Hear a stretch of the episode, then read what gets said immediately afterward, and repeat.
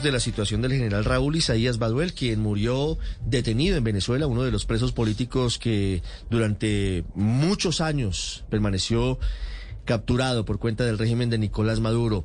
Raúl Isaías Baduel fue uno de los baluartes, uno de los hombres más cercanos a Hugo Chávez, fue uno de los que incluso en el fallido golpe de Estado en 2002 facilitó el regreso de Hugo Chávez al poder. Por eso la importancia de su nombre y por eso las dudas que hay en torno a las circunstancias de su muerte. Se dijo de forma oficial que habría fallecido como consecuencia del COVID-19, pero el mundo está pidiendo una necropsia independiente. Una de las hijas del general Raúl, Isaías Baduel, nos atiende a esta hora. Margaret Baduel nos atiende. Señora Baduel, buenos días. Buenos días, gracias por la oportunidad. Primero lamentamos el fallecimiento de su padre, Margaret. ¿Qué saben sobre las circunstancias de fallecimiento? Bueno, eh, primeramente quiero quiero agotar algo que escuché en el previo. Eh, mi papá no había sido condenado. Mi papá eh, estuvo 13 años injustamente preso, de los cuales pasó casi 8 años por una condena injusta de un juicio amañado, donde le acusaban de sustracción de fondo, cosa que fue falsa y que jamás pudieron demostrarla. Y un día antes de que expirara su condena, esa fatídica condena, a él le, le impusieron este, unos nuevos delitos por el cuales nunca fue eh, formalmente eh, a juicio, simplemente pasó por una audiencia de presentación y hasta allí quedó el proceso legal de mi papá. ¿Eso en qué año fue? Eso fue en el 2017, el, el pase a juicio fue ordenado en el 2018 y desde el 2018 nosotros estuvimos esperando que se hiciera justicia con mi papá y eso jamás sucedió. O sea, mi papá eh, no solamente fue un, un preso político, también un secuestrado político de casi 13 años del régimen venezolano.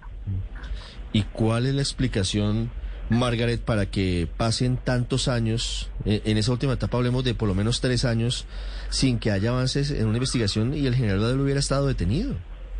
La explicación es que en Venezuela lamentablemente no existe un Estado de Derecho, que los órganos de justicia están arrodillados ante el régimen y pues no les importa ah, cumplir con los procesos debidamente. Mire, ¿cómo estaba su padre eh, en los últimos días? ¿Ustedes habían podido tener contacto con él antes de, de que se complicara su salud? ¿Cuál era su condición? Ok, este, eh, eh, quiero decirte que pues con el caso de mi papá también con de mi hermano y de los muchísimos presos políticos que existen aquí en Venezuela. Que mi papá era sometido a, un aislamientos prolongados. Yo tenía casi un año sin ver a mi padre. Mis hermanos tuvieron, eh, se quedaron sin verlo desde hace un año y medio. Yo tuve la oportunidad de verlo el sábado 2 de octubre por espacio de 30 minutos, que prácticamente fue una fe de vida para nosotros. El y sábado, puedo decir y 2 de octubre es hace, hace dos semanas.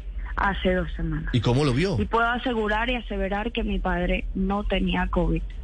Mi padre sin duda tenía un desgaste físico producto de los aislamientos a los que era sometido, sobre todo porque duró cuatro años en ese lugar que es denominado la tumba, que en definitiva hace honor a su nombre, era una tumba. Mi papá estuvo enterrado vivo cuatro, eh, cuatro sótanos por debajo tierra durante cuatro años, donde no veía la luz del sol, donde no recibía visita periódicamente y donde jamás allí y durante esos 13 años mi papá recibió una atención médica. Terrible. Margaret, ¿e-, ¿esa estadía en la tumba bajo tierra fue antes de, esta última etapa? Sí.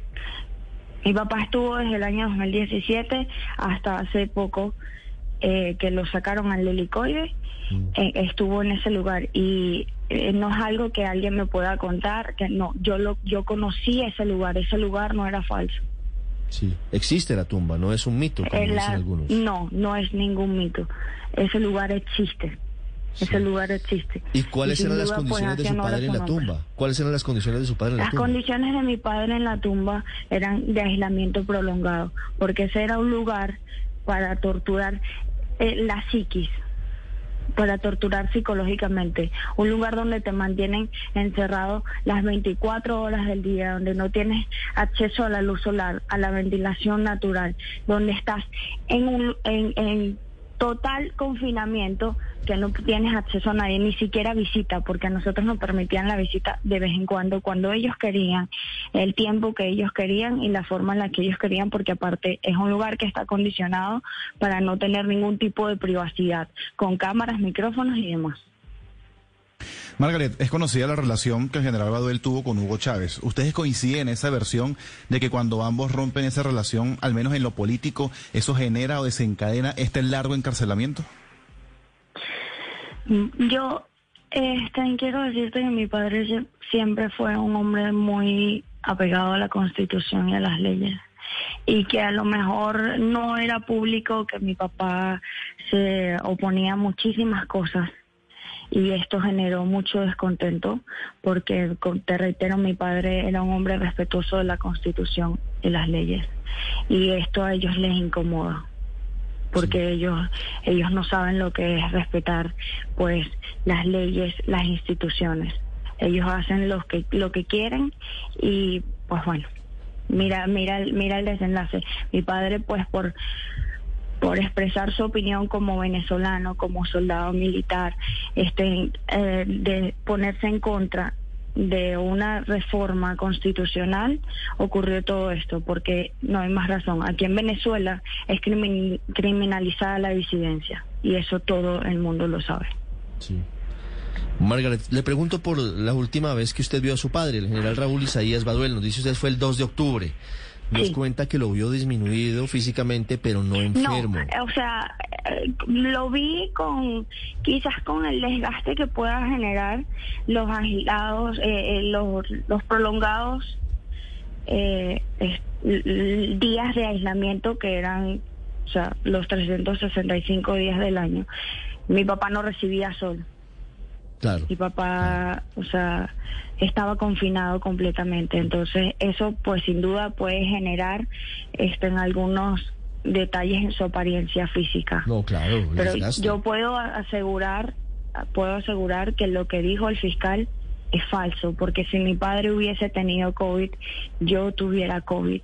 Y mi hermano, quien queda injustamente preso, también tuviese COVID. Mm, claro. ¿Su padre ya estaba vacunado contra el COVID?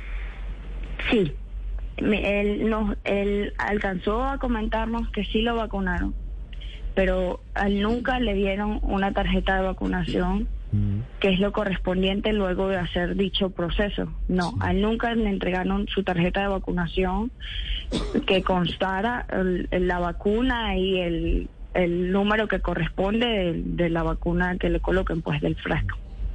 Margaret, ¿ustedes sospechan bajo qué circunstancias murió su padre, si, si no tenía COVID o si difícilmente pudo haber sido COVID, eh, ¿a qué pudo haber obedecido su muerte? Obviamente nosotros tenemos muchísimas sospechas y pues te puedo decir que ellos asesinaron a mi papá en cámara lenta. Ellos asesinaron a mi papá en cámara lenta al no ofrecerle después, eh, su derecho que era tener una, una atención médica porque si mi papá estaba en condiciones de salud eh, graves, producto de los aislamientos, como ya te dije, de estos 13 años injustamente preso, o sea, creo que muchas cosas pudieron haberse pudieron, o sea, evitado y no hubo la voluntad de hacerlo, simplemente porque no les importaba, no les importaba a él, no les importaba como no les importa el país, como no les importa mucho. Sí, Margaret, ¿ya tienen ustedes respuesta del régimen de Nicolás Maduro sobre la cremación del cuerpo de su padre y si ya le entregaron el cuerpo? Nosotros, este, nosotros no permitimos que que fuese una, una cremación. El día 13 de octubre estuvimos en todo el proceso. Eh, fue una entrega controlada, fue un entierro controlado, fue con las condiciones que ellos quisieron y como ellos quisieron, como siempre. Este, pero mi padre está enterrado en el cementerio del Este. Mm, el cementerio del Este de la ciudad de Caracas. Margaret, quiero, quiero hacer una última pregunta sobre lo que está pidiendo la OEA a través del secretario Luis Almagro de una necropsia independiente a, su padre, sobre lo que estábamos escuchando hace minutos de Estados Unidos, hablando directamente sobre el general Baduel. ¿Ustedes qué están pidiéndole hoy a la comunidad internacional? Nosotros nos apegamos a esa solicitud. Esa ha sido nuestra solicitud desde un principio, porque nosotros no podemos dar crédito a lo que los organismos del régimen puedan aseverar porque falleció mi papá. Nosotros tenemos tantísimas dudas del fallecimiento de mi papá y nosotros queremos que exista justicia. Quizás ahorita en Venezuela no hay Estado de Derecho, pero yo tengo la certeza y la convicción de que en algún momento lo va a haber y los delitos de lesa humanidad no prescriben. Nosotros como familia, a pesar de nuestro dolor, yo quiero quiero decir que pues tengo la fuerza para luchar porque haya justicia por mi papá, por mi hermano y por los tantos presos políticos venezolanos. Testimonio de vida muy, muy crudo, muy doloroso contando detalles de lo que significó el deterioro progresivo de la salud del general Raúl Isaías Baduel, exministro de Defensa, excomandante de escuadra y, de muchas otras áreas del ejército venezolano. Disculpa que te interrumpa, quiero aprovechar la oportunidad también. para recalcar que mi hermano sigue en manos de sus torturadores, porque mi hermano Josnar Adolfo fue torturado no es mentira lo que nosotros hemos denunciado. Él fue brutalmente torturado. Él sigue en manos de ellos, de sus torturadores y sigue en manos de los asesinos de mi padre, porque ellos no hicieron nada para que mi papá no falleciera. Sí. Sobre eso, Margaret, ¿su hermano estaba con su papá cuando su padre falleció? Sí, sí. Él es testigo directo de lo que pasó. Mi hermano es testigo directo de lo que ocurrió con mi papá. ¿Y de dónde está su hermano hoy? ¿Está también en, Mi hermano está, está, en el Seven Helicoide. Está en el helicoide.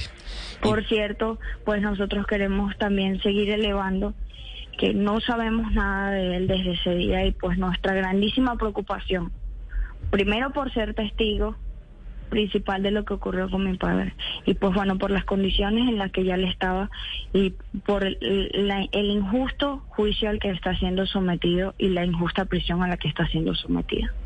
8.27 minutos, la tragedia de Venezuela a través de historias como la del general Raúl Isaías Baduel, su, su, hija Margaret con nosotros, hablando sobre las dudas que hay sobre su fallecimiento.